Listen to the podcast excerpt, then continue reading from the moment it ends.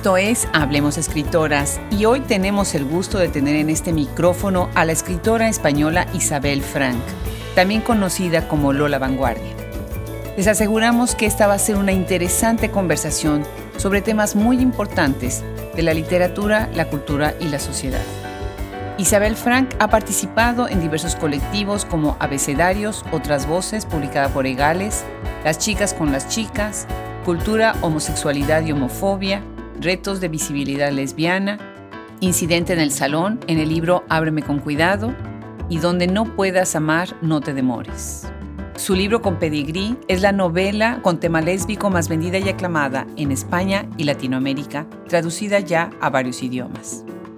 Le agradecemos mucho su tiempo y su generosidad de haberse sumado al proyecto Hablemos Escritoras. Muchas gracias también a María Mínguez y Editorial Legales por haber hecho posible esta conversación. Los saluda desde Austin, Texas, Adriana Pacheco.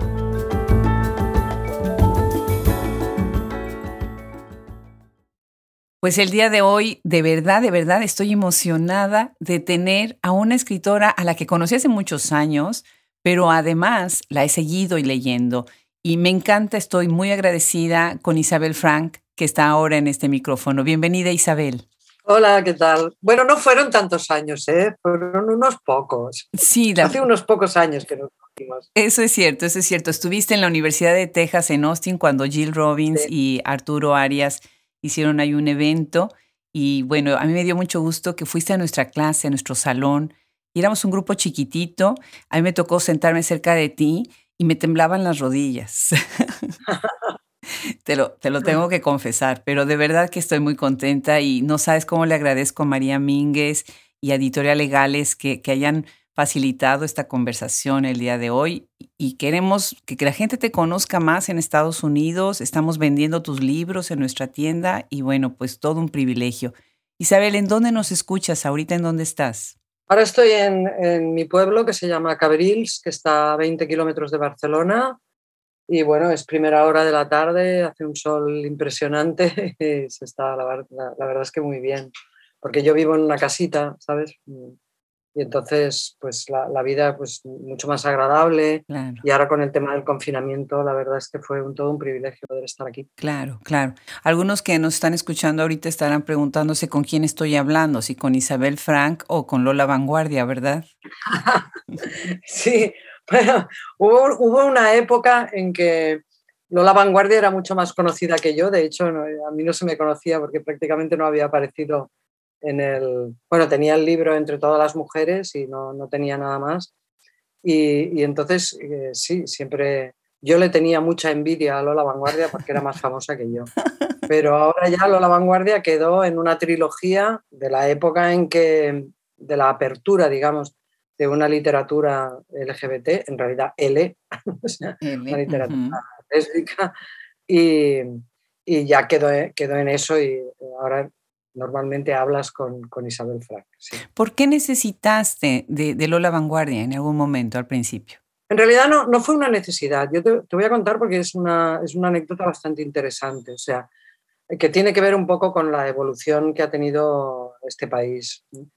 En 1900, creo que fue en 94 por ahí, se crean las dos primeras librerías de temática LGBT venimos de 40 años de oscurantismo en el que prácticamente no se ha podido ni hablar del tema, en que había una ley de peligrosidad social, etcétera, etcétera. Entonces, a partir de la muerte de Franco hay una serie de cambios y tal, pero no es hasta, fíjate, Franco murió en el 75 y yo estoy, estoy hablando del 94, o sea, no es hasta casi 20 años más tarde que se inauguran las primeras librerías. ¿Y qué pasaba? Que, que no tenían libros para vender, porque en castellano no se había escrito. ¿Sabes? Tenían muy poco material para, para vender, solo vendían traducciones, entonces a partir de ahí crean la editorial Legales. Mm. Quizá, fue, quizá las librerías fueron un poco antes y la editorial fue en el 92-94, pero vamos, por esas fechas más o menos. ¿no? Crean la editorial Legales y buscan autores y autoras. Entonces contactan conmigo porque una de las librerías está en Barcelona, que es Cómplices, la otra está en Madrid, que es Bercana. Es en el barrio de La Chueca, ¿no? En Chueca, sí, sí que es el barrio gay, ¿no? eh, pero a mí me contactan desde Barcelona, de la librería Cómplices, por si quiero colaborar con, con su editorial, si tengo algún texto y tal. Eh, yo el nombre de Lola Vanguardia lo tenía reservado para un personaje. ¿Vale? Eh, entonces yo dije que sí, que, que tenía una idea, pues la, que es la idea de Compedigrí, ¿no? de, de todo lo que ocurre alrededor de un bar de ambiente en la ciudad de Barcelona. ¿Qué pasó? Que en, en el libro yo citaba uh, de forma paródica a muchos personajes reconocibles de la época, por supuesto no con los mismos nombres, uy, uy, uy. pero personajes tanto de la cultura como del folclore como de la militancia. Entonces, eh, además pretendíamos que el libro fuera, el libro en, en su primera publicación se titula Con pedigrí culebrón lésbico por entrega. Sí. ¿vale? Luego te explicaré por qué ese subtítulo se quitó. Entonces, se titulaba así porque realmente pretendíamos que fuera un libro por entregas, como las novelas decimonónicas, ¿no? que, sí. que se iban dando por capítulos y pretendíamos también que las chicas pues, se movieran para ir a la librería cada mes o cada medio mes para buscar el nuevo capítulo y tal. Claro, mientras esto funcionara así, si es que funcionaba así, no convenía que se supiera quién era la autora. Yo siempre digo, siempre hago la broma de para que no te ataquen por la calle preguntándose si se casa o no se casa la protagonista. Entonces, finalmente, mm, parece ser que había una serie de problemas técnicos por los que no se podía hacer, o quizá mm, la editorial consideró que no se debía hacer así, y salió el libro entero, ¿vale? Wow. Pero decidieron que por especular un poco con la autoría, como había tanto personaje reconocible y tal, y como era una voz muy, muy paródica, pues se ocultaría el nombre de la autora en un seudónimo que claramente era un seudónimo. No hay nadie en el mundo que se llame Lola Van Guardia, ¿no? esa cosa tan aristocrática del Van. Eh, y que luego a partir de, de, un tiempo se presentaría la autora. ¿Qué pasó? Que al cabo de un año el libro tuvo tanto éxito que pidieron una segunda parte, que tuvo también mucho éxito y entonces no hay dos sin tres porque una trilogía y después ya te presentaremos. Total, que yo estuve 15 años literalmente en el armario. De hecho, los últimos años ya estaba en la vitrina, decía yo, porque ya mucha gente sabía quién era, pero, pero hasta que no se acabó la, la trilogía no, no, se presentó a la autora. ¿no? Pero ya digo, fue una cosa más bien propuesta por la editorial y para especular un poco con la, con la autoría. Pero increíble. Entonces, la, la, otra anécdota que te quería explicar es eh, Culebrón lésbico por entregas era el subtítulo de la primera edición. Piensa que hay, no sé si hay 15 ediciones, o bueno, hay muchos, igual son solo 5, espérate. Bueno, hay muchas, muchas ediciones ¿no? de Compedigrí. Eh, en, en, la primera es en la única que aparece este subtítulo. ¿Por qué se quitó? Pues porque, es decir, un día las editoras me llamaron y me dijeron, mira, vamos a hacer la segunda edición, vamos a quitar el subtítulo. Sin derecho a réplica, bien. Claro. Eh, yo confío mucho en mis editoras. ¿eh? ¿Por qué se quitó? Pues porque había librerías que no querían tener ese libro o que si lo tenían no querían tenerlo en exposición, no querían mostrarlo. ¿Por qué? Pues porque parece ser que una de las palabras del subtítulo les molestaba. Culebrón. Pero nunca hemos llegado a saber si era culebrón o era entregas. ¿Sabes? Y esa duda nos, nos, perseguirá hasta el final de nuestros días. La cuestión es que el subtítulo se quitó. Sí, sí. El libro es buenísimo, buenísimo, lo tienen que leer de verdad porque te empiezas a sonreír desde el principio hasta el fin con los personajes, sí. todos los estereotipos. Hay lugares y escenas en donde dices, esto yo lo he vivido. Yo conozco a alguien así, ¿no? Sí. Y genial, porque de verdad exploras una manera muy diferente de ver la comunidad lésbica que muchas veces ha sido tan etiquetada injustamente y tan estereotipada que yo creo que esta obra es un gran rescate y anima, ¿no? Anima a la lectura y a la escritura de otras escritoras jóvenes que han seguido tus pasos, ¿no? Sí, sí, bueno, básicamente es un libro paródico, entonces, claro, sí que la gente se ríe mucho y la verdad es que se reconocen, eh, es que es muy bueno porque está traducido al francés, al portugués, al italiano y cuando yo estuve de presentación en Francia y en Italia, las chicas venían y me decían, mira, aquella es la Nati, aquella es la Mari, aquella es la no sé qué. ¿no? O sea, que, que decir que una cosa que en principio tenía que ser local, la verdad es que mm, se convirtió en universal. Y yo creo que lo que aporta con Pedigree mm, es esa, es esa risa, ¿no? porque venimos de una tradición trágica, de tragedia, que va, en fin, si la primera novela o una de las primeras novelas consideradas... Eh, de, que tocan la temática lésbica se titula El pozo de la soledad, dices, ya no, no empezamos bien, ¿no? O sea, salimos de un pozo de soledad, luego nos metemos en, el oscuro bosque de la noche, de Yuna, luego, ¿no? ¿Sabes? Tenemos el drama escrito en el cuerpo, todos son historias que acaban pues con suicidios, con, largas enfermedades, prisión, manicomio, o en el mejor de los casos, la chica se vuelve hétero. Entonces, claro, veníamos de esa tradición tan trágica y yo creo que ahí con Pedigrí pues, pues puso un, bueno, una nota de aire fresco y de, y de que las chicas, una variedad de, de, personajes, pues que efectivamente son muy estereotipados, pero con los que todas se podían identificar y, y por primera vez reírse de sí mismas, que eso es muy sano. Definitivamente. Esa es una de las características de tu obra, el humor, ¿no? Sí. Y ha sido una estrategia buenísima para hacer una crítica de la sociedad heterosexual tan cerrada y de los estereotipos, pero por otro lado, pues es también una, una lectura sin la cuestión de pensar en género, ¿no? Es lectura, es literatura, son libros. Y ese humor nos ayuda a, pensar y a relajarnos un poquito y enfrentarnos al texto y disfrutarlo como lo que es, una obra escrita por alguien, ¿no? Por una escritora, ¿no? Eso me parece muy importante. Me han criticado mucho el uso del genérico en femenino. y yo me mm. río, me río porque, claro, yo en los libros digo, vinieron las bomberas, sí. ¿no? Eh, llegaron las mosas de escuadra, que es la Policía Autonómica Catalana, y me digo, bueno, es que no hay hombres en tus libros, has eliminado a los hombres en tus libros. Pero claro, a mí eso me da pie a decir, no, no, yo llevo toda la historia de mi vida, de hecho llevamos tres milenios usando el genérico en masculino y a nadie se le ocurre pensar que no hay mujeres en los libros. Sí. en cambio, si yo lo hago al revés, ya ves, una escritorcilla del sur de Europa, ¿no? Que, no va a ir a ningún sitio esto, en cambio, esto es como una especie de, de, de adebacle, ¿no? de catástrofe porque he eliminado a los hombres de mis novelas. a veces dándole la vuelta a la realidad te das cuenta de que la realidad es muy injusta. No, definitivamente. Bueno, tú has hablado en algunas entrevistas de la doble discriminación, ¿no? que sufren las escritoras cuando además escriben sobre temas este, lésbicos, ¿no? Entonces eso es algo que acabas de hablar de la época tan terrible que tuvieron que superar y que no había una oferta, que no había un espacio pero pues muchas cosas no han cambiado, Isabel. ¿Cómo, cómo piensas en, sobre esto? No, no, muchas, muchas cosas no han cambiado. O sea, parece que hayan cambiado, ¿eh? parece que hayan cambiado. Pero además, mm, cualquier territorio, cualquier logro, cualquier derecho que se haya conseguido puede volver atrás con muy poco. O sea, cuesta mucho conseguir derechos y muy poco perderlos. y lo estamos viendo en cómo está floreciendo la derecha. Ahora aquí en el Estado español están habiendo muchas agresiones homosexuales. El otro día mataron a un chico, hay todo un revuelo con, con, esto. Y, y las, las, agresiones a personas homosexuales, bueno, sexuales o LGBT, porque las personas trans también se llevan la, la, palma, ¿no? Esto está pasando.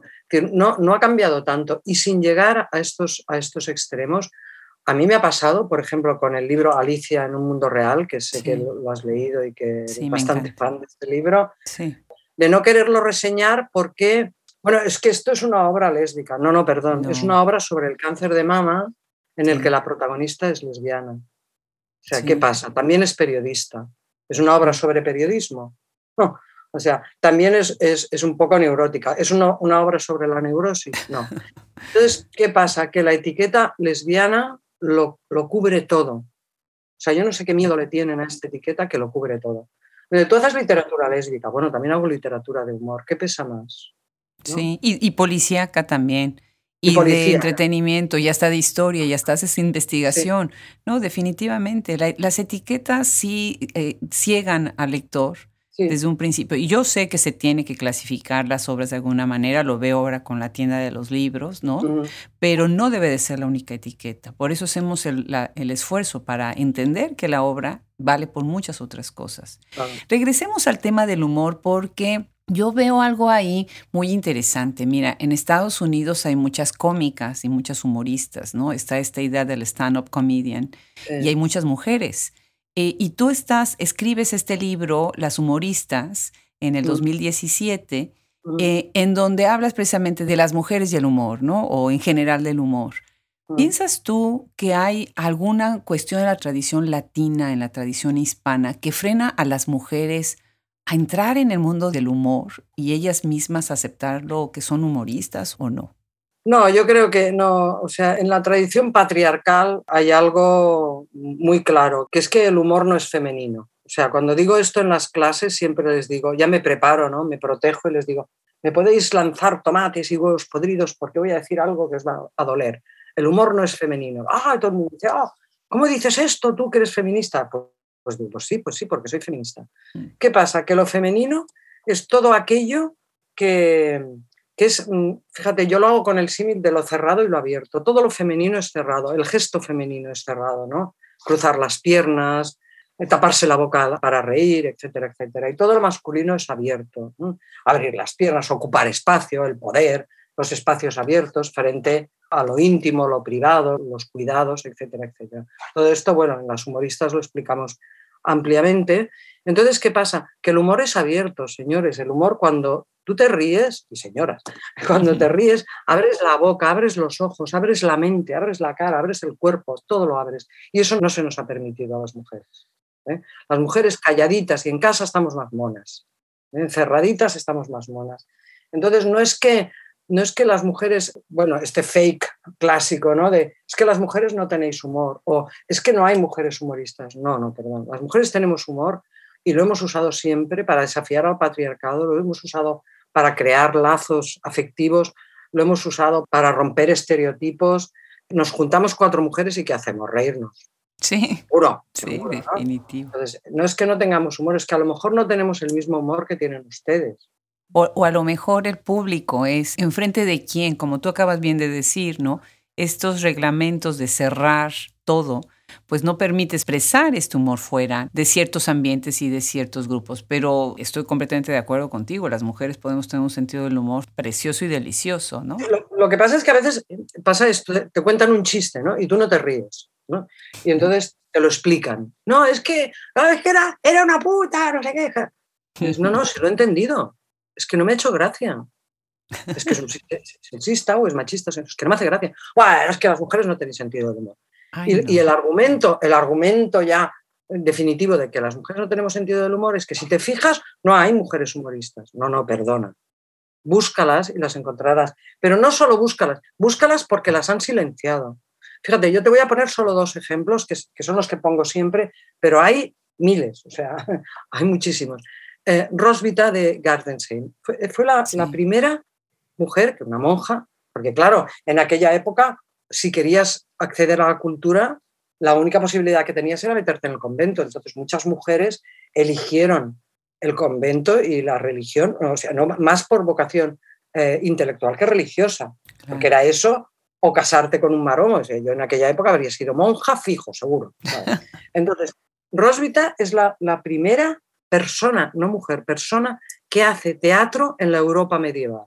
y hace teatro cómico y es en realidad es una precursora de la guerra de sexos porque hace unas obras en las que eh, hay conflictos entre hombres y mujeres y ellas salen vencedoras siempre.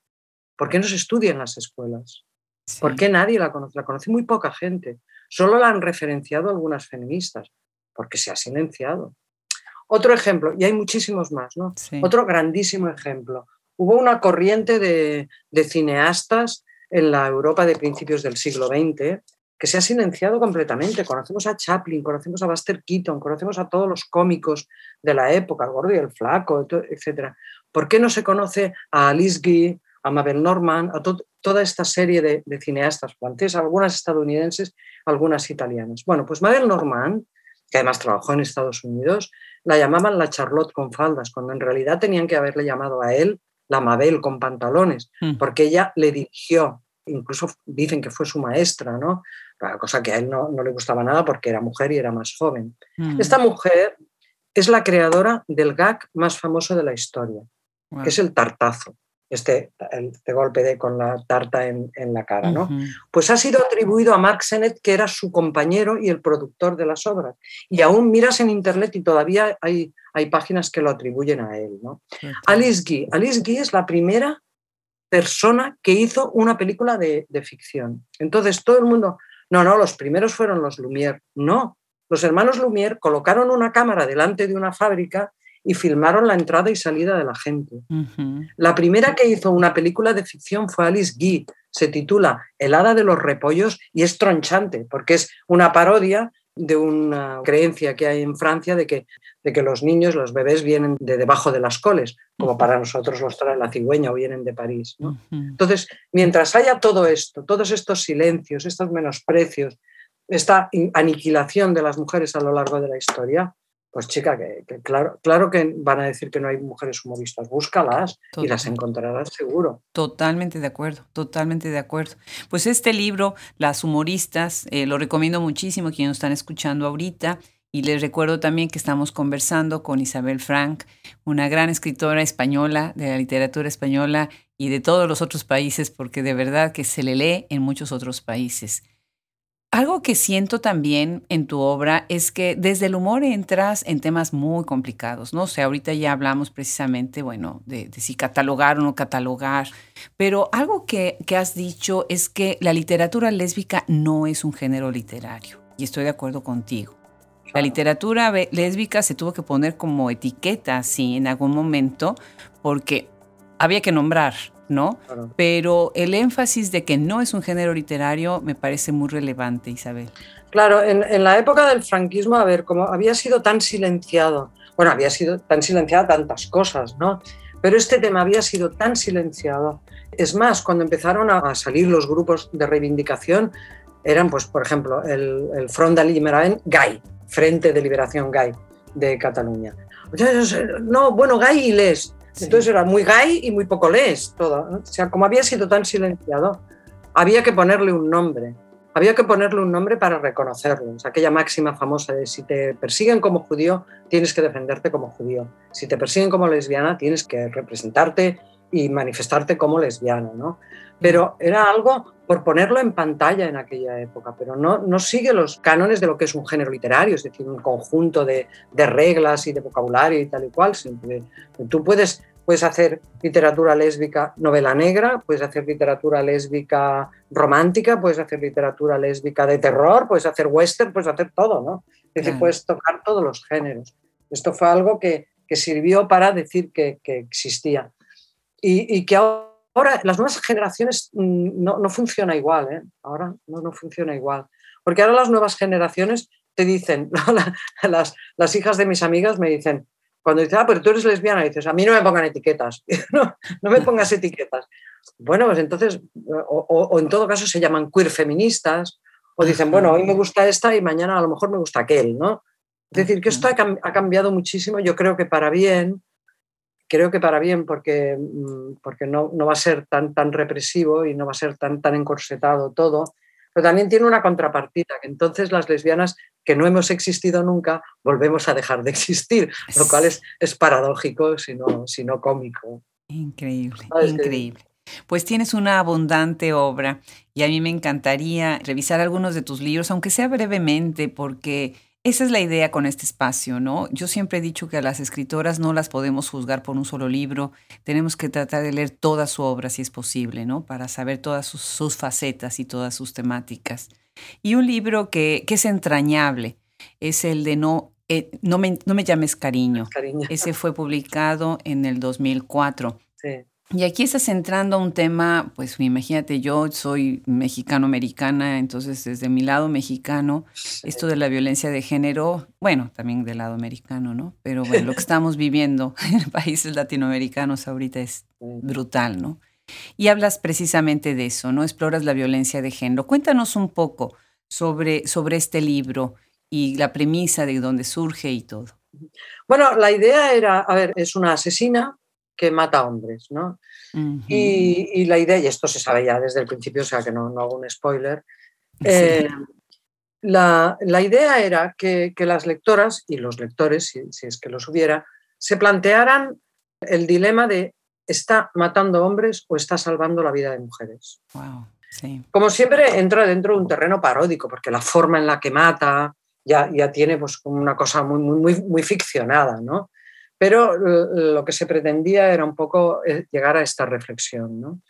También es el primer libro en el que la inspectora García tiene un caso propio. Sí. Porque la, historia de la inspectora García, que me imagino que entraremos, es muy curiosa. Ella aparece en el segundo libro de la trilogía de Lola Vanguardia, Plumas de doble filo, con la intención de ser un personaje que nace y muere en ese libro, con la intención de parodiar una, rivalidad clásica que hay en mi país, que es eh, el centro, Madrid, ¿no?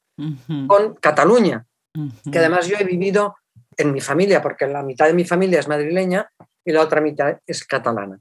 Coincide, siempre digo que es pura coincidencia, que no se, que no se saquen conclusiones de ello, coincide que la parte madrileña de mi familia es la parte más reaccionaria y más facha. Y la parte catalana es la parte más progresista, pero insisto, solo en mi familia. Ah, Que nadie se lleve a engaño. Nos queda claro. vale. Entonces, entonces yo tenía ganas de, de presentar esa rivalidad. Y es una inspectora de Madrid que tiene que trabajar en Cataluña con las mosas de escuadra. Pero claro, es tan torpe. Eh, comete tantos errores, se enamora siempre de las delincuentes, o sea, no, no, tuvo un éxito tremendo.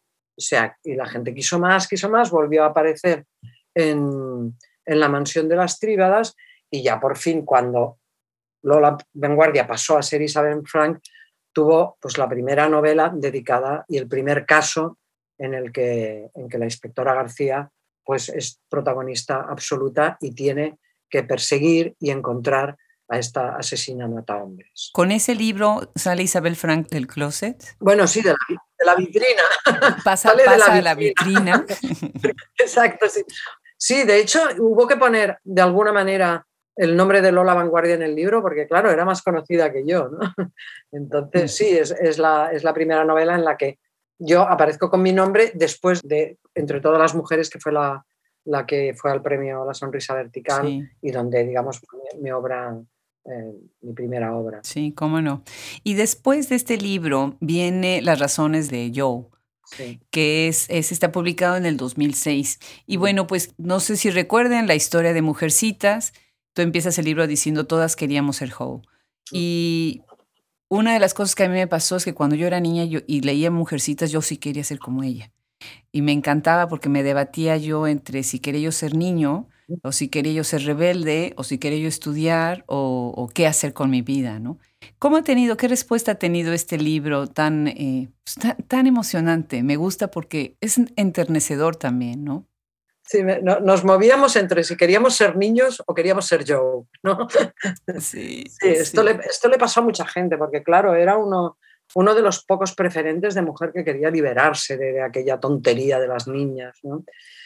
Bueno, nació, en realidad fue una, propuesta de la editorial Lumen, todo y que al cabo de un año y medio, estas editoriales grandes siempre funcionan así, lo descatalogó y ahora, no sé si te lo dije, ahora está en Ménades. O sea, si a alguien le interesa, el libro está en Ménades y además con una pequeña diferencia porque yo para Lumen lo tuve que presentar muy rápido y el final, la verdad es que siempre fue muy acelerado.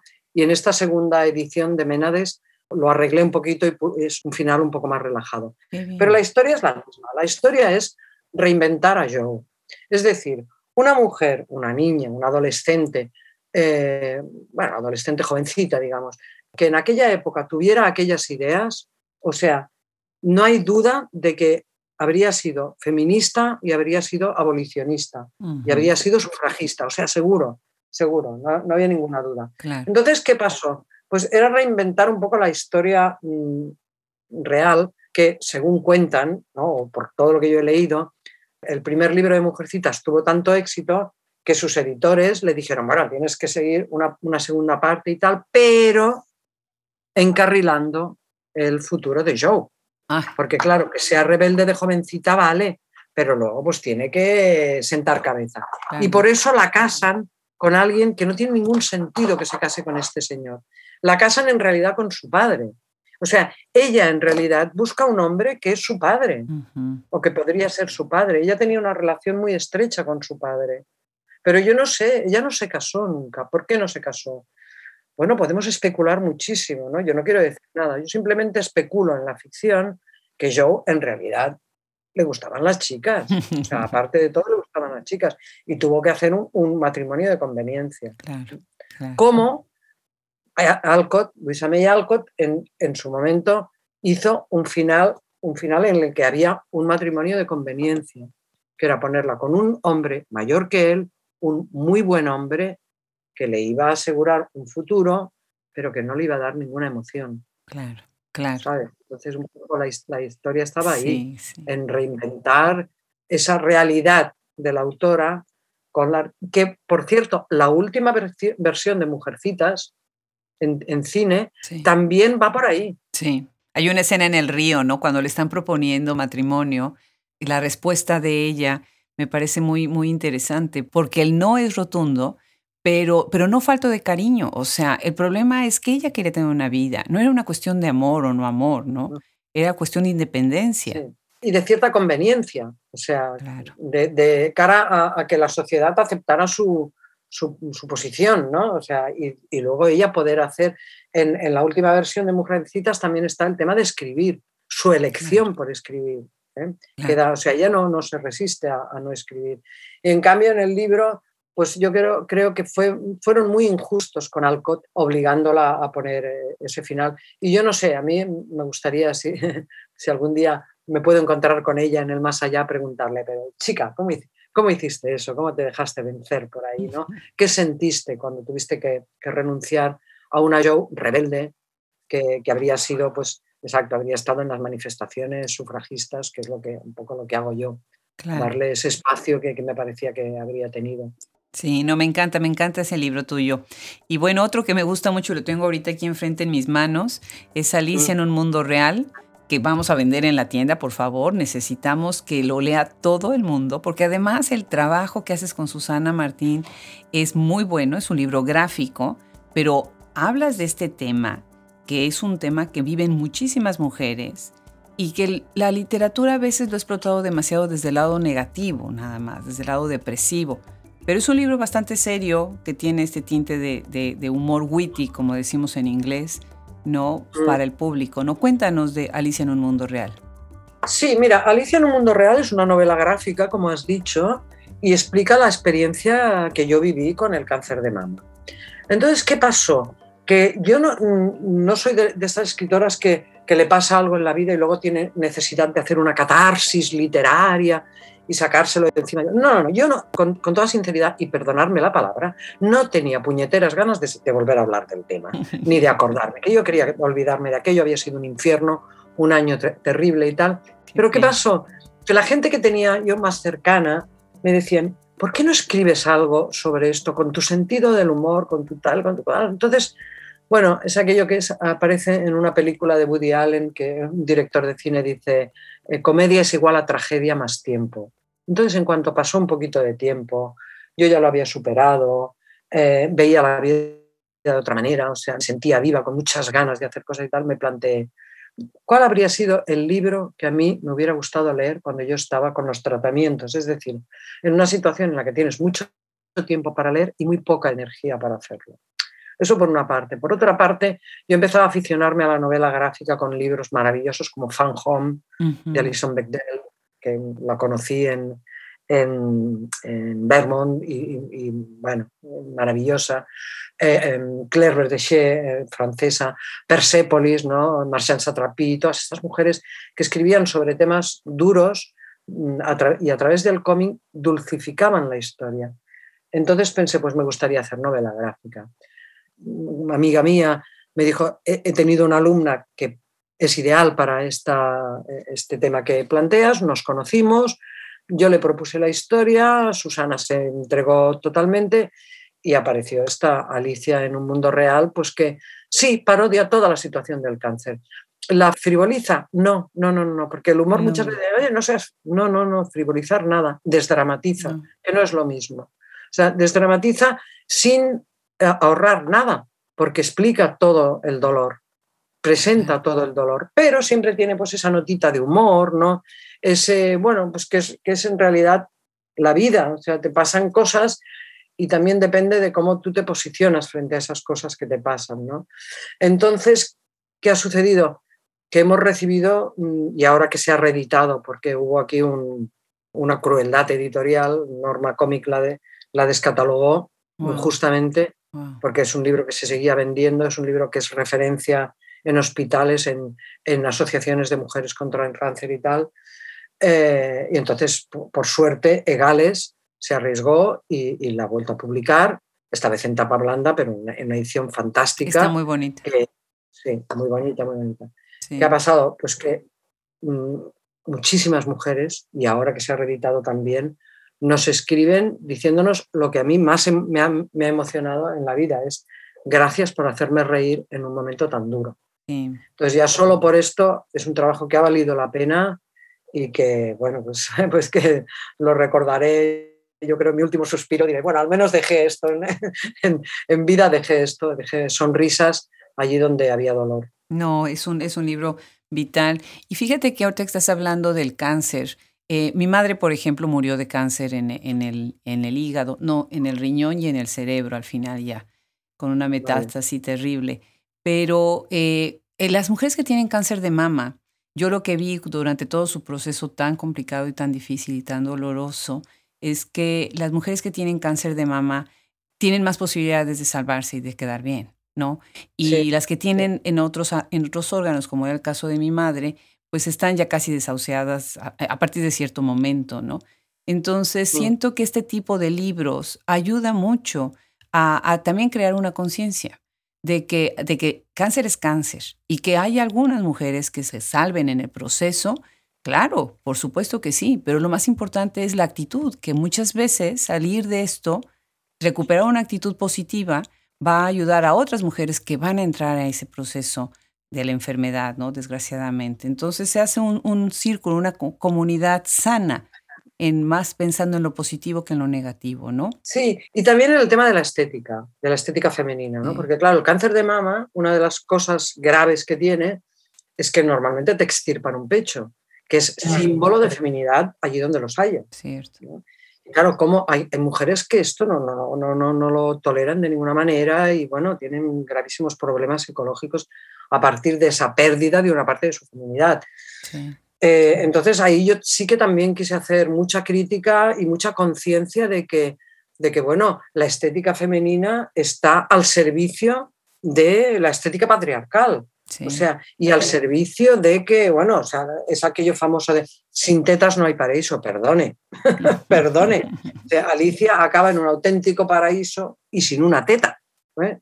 Eh, o, yo qué sé, ¿no? Es no sé, cantidad de, de refranes muy desagradables con respecto a, los senos femeninos, ¿no? a los senos de las mujeres. Entonces yo quería hacer también ahí una crítica y una concienciación de que la estética femenina ha ido cambiando a lo largo de la historia, que si, si, fuéramos inmortales nos habríamos ido hinchando y deshinchando y poniendo y quitando en función de los gustos históricos, vamos, eh, pareceríamos un globo realmente, ¿eh? porque ha habido épocas en que la belleza femenina era pues estar más bien rolliza porque era símbolo de salud, otras épocas en que era estar como un palo, ahora tener muchas tetas, ahora quitarnos las tetas, bueno, por favor, dejarnos tranquilas y aceptemos el cuerpo tal como es, que es pues, pues como, como un árbol, como un libro, ¿no? que tiene toda una historia que, que, se señala en sus círculos, en sus palabras, en sus cicatrices. Qué bonito me lo estás diciendo. Me encanta esta idea, esta metáfora del árbol de la historia. Déjenme mencionar algunos de los premios que ha ganado Isabel Frank, Lola Vanguardia también. Has ganado el premio La Sonrisa Vertical por tu libro Entre todas las mujeres, 1992, Shanghai Award en el 2004, el premio Jennifer Giles en el 2011, ganas el premio Moix de literatura LGBT con Elogio del Happy End que se lo tienes publicado con Egales 2012. Eh, Cuéntanos sobre Elogio del Happy End. Ah, bueno, es, es, curioso porque es un libro que yo pensaba que, tendría más, más repercusión y no, no, no tuvo tanta como yo, yo esperaba. Elogio del Happy End cierra un poco, es un libro que cierra este, este ciclo de literatura mm, eh, lésbica, eh, brutalmente lésbica, ¿no? exageradamente lésbica. Entonces presenta a, las protagonistas al cabo de un tiempo y, plantea el tema de, las familias alternativas. ¿no? O sea, son, no son las mismas personajes de, la trilogía, pero bueno, están muy cerca, ¿no? Pero ya tienen, bueno, se han casado algunas de ellas, o otras han tenido hijos o hijas por inseminación o por adopción o por, o por un polvo loco que tuvieron en un momento determinado y tal, y cómo se plantean, se plantean la vida. Y, y, fue curioso porque yo creo que esta parodia no gustó tanto, ¿sabes? Cuando te metes con la familia, esta parodia no, no gustó tanto. Pero bueno, plantea pues esto un poco hacia dónde tendríamos que ir las lesbianas en, en estos momentos, ¿no? O en, o en, ese momento, porque ahora las cosas han cambiado. Y, y eso mm, viene a través de, de, una voz muy entrañable, que es la de Lunila, que es una niña, bueno, sí. En, en, realidad es, una, es de género no binario, Lunila, ¿no? y que plantea este mundo fantástico al final a que, que, a ella le gustaría. Es un poco la inocencia de hacia dónde, hacia dónde tenemos que ir y bueno, eh, eso y la parodia de, de las elecciones que, que, hemos hecho. Claro, yo creo que no ha gustado ahorita. Yo creo que hay libros que tienen un tiempo y tiempos que tienen un libro. Sí. Y algo que, que es muy interesante es como algunos libros, le pasó por ejemplo a eh, Fernanda Trías con La azotea ella publica este libro cuando tiene 21 años y en algún momento, pues más o menos es conocido y después viene tan de acuerdo con la conversación internacional y mundial que, que, el libro se rescata. Y yo creo que eso es lo que va a pasar con el elogio del happy end. Ojalá, es, ojalá. hay un tiempo, hay un tiempo para, para que la misma sociedad digiera ciertos temas y ahorita la sociedad no sabe qué hacer, como bien dices, con el tema de la familia. Sí, Entonces, ojalá. y además, como tú acabas de mencionar hace rato, ¿no? La cuestión del retorno del conservadurismo extremo, Sí. pues tiene a mucha gente muy conflictuada, ¿no?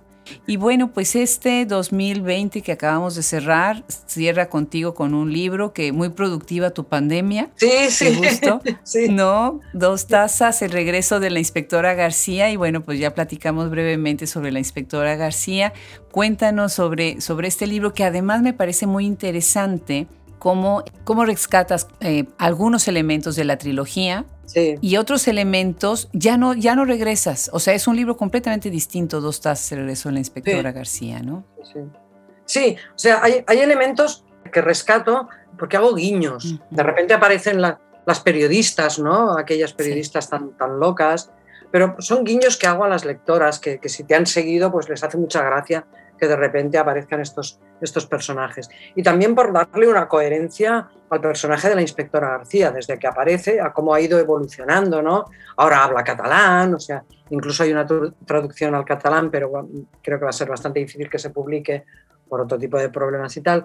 Eh, pero rescato eso, pero sí que, sí que juego con un estilo diferente, o sea, un, un poco una experimentación. Eh, bueno, experimentación mía, ¿eh? no es que sea algo que, se haya, que, que, no se haya hecho nunca, sino experimentación por mi parte, porque yo trabajo de una forma, tengo, soy de mente muy cuadrada y trabajo siempre con siete capítulos o múltiplos de siete, ¿no? Y eso me ordena, me ordena mucho. ¿Qué pasaba con esta historia? Que como había, tenía que poner muchas blancas, ¿no? Aquello que se ponen tres blancas para separar, porque estaba con la, el, la inspectora García que regresa a comisaría, por otro lado está una persona que está en coma en un hospital. Por otro lado está la doctora que ha descubierto algo. Entonces, como iba cambiando continuamente, pensé, voy a cambiar el formato, aunque yo haga mis siete capítulos para ordenarme, o mis siete formatos grandes, digamos, bloques para ordenarme, lo cambié y entonces sí que realmente juego mucho con, el, con los tiempos verbales, pasado y presente, Sí. con un tono más intimista al lado de un tono más Lola vanguardista, ¿no? más del gag en estado puro. Y, y, la verdad es que me lo pasé muy, muy, muy bien. O sea, los primeros días de pandemia fueron tremendos porque teníamos que cerrar pues, clases en la, en la universidad, clases en la escuela de escritura, aprender estos, estas nuevas plataformas, Sí. cambiar todos los formatos de, de enseñanza y tal. Pero luego ya cuando se acabó, de, tenías ahí por delante un tiempo que no sabías lo largo que iba a ser Sí. y que había que llenar de alguna manera. Entonces, a mí lo que siempre me ha salvado la vida es escribir, pero no podía escribir nada que fuera presente porque si escribía sobre el presente tenía que hablar de la pandemia y todavía no podía parodiarla. Sí, sí. ¿Sabes qué te quiero decir? Entonces, pues dije, tiene que volver la inspectora García, la vamos a poner un poco antes de la, de la pandemia. De hecho, ella hace un par de, de reflexiones, ¿no? sobre lo que vendría después, ¿no? No podíamos imaginarnos que esta avenida un día estuviera vacía, Sí. ¿no? Hace este tipo de, de comentarios sobre lo que va a venir, pero en un tiempo anterior a, la pandemia. Y, la verdad es que es siete mesina esa novela. Nunca he tardado tampoco en escribir una novela, pero claro, no hacía otra cosa durante el día. Eso, pasear a mi perro, que, podíamos pasearlo por cerca de casa, y, dar vueltas a mi casa para, hacer un poco de ejercicio, ¿no? para caminar un poco. Entonces, eh, sí, la verdad es que estoy, muy contenta ¿eh? con dos tazas, estoy muy contenta, porque además juega con dos, dos, es aquello, hay un refrán, no sé si en España en América también hay, que es, no querías caldo, pues toma dos tazas, ¿no? Ah, es lo que le pasa a ella. No querías un caso, pues ahora tienes dos y tienes que resolverlos y, y bueno, sale también la, esta relación tan entrañable que tiene con su, no es su secretaria en realidad, es su como asistente, ¿no? Su asistente, bueno, la, gente que trabaja con ella, ¿no?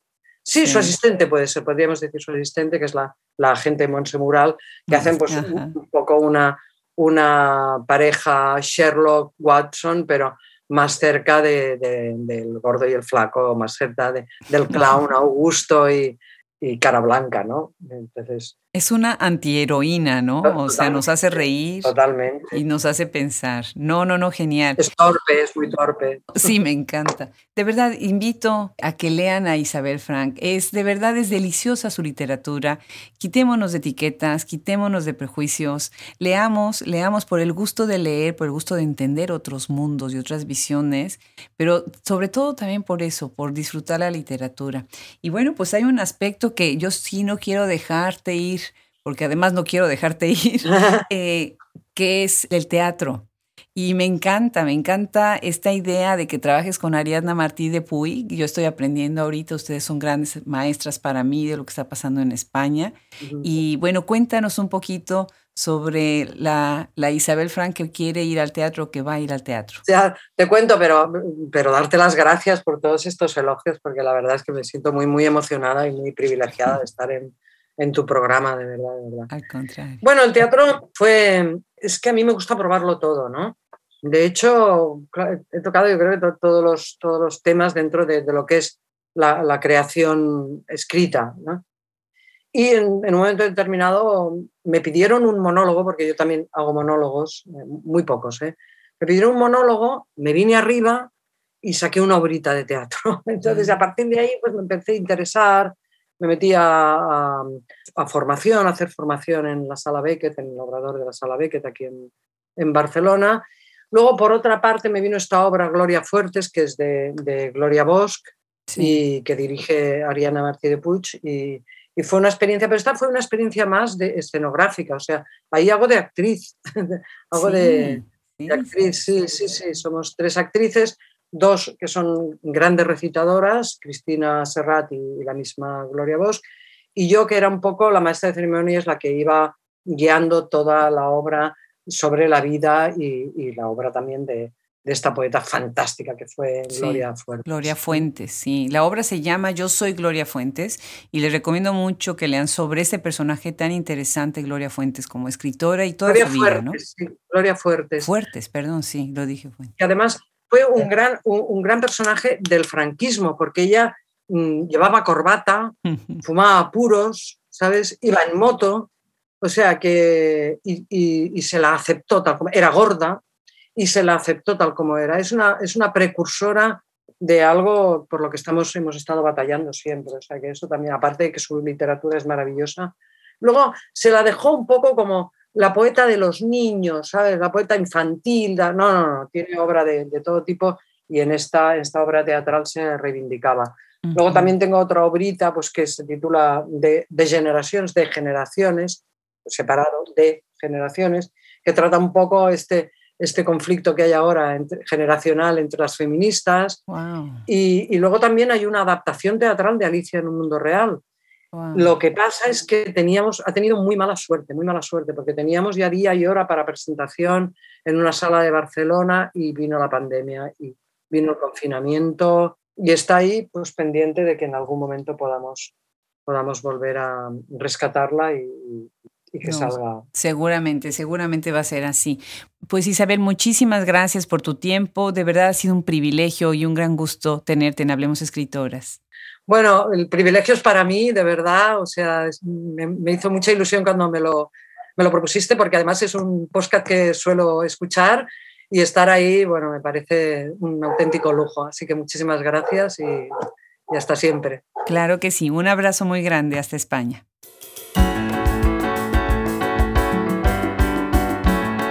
Una vez más, muchas gracias a Isabel Frank por haberse sumado a este proyecto.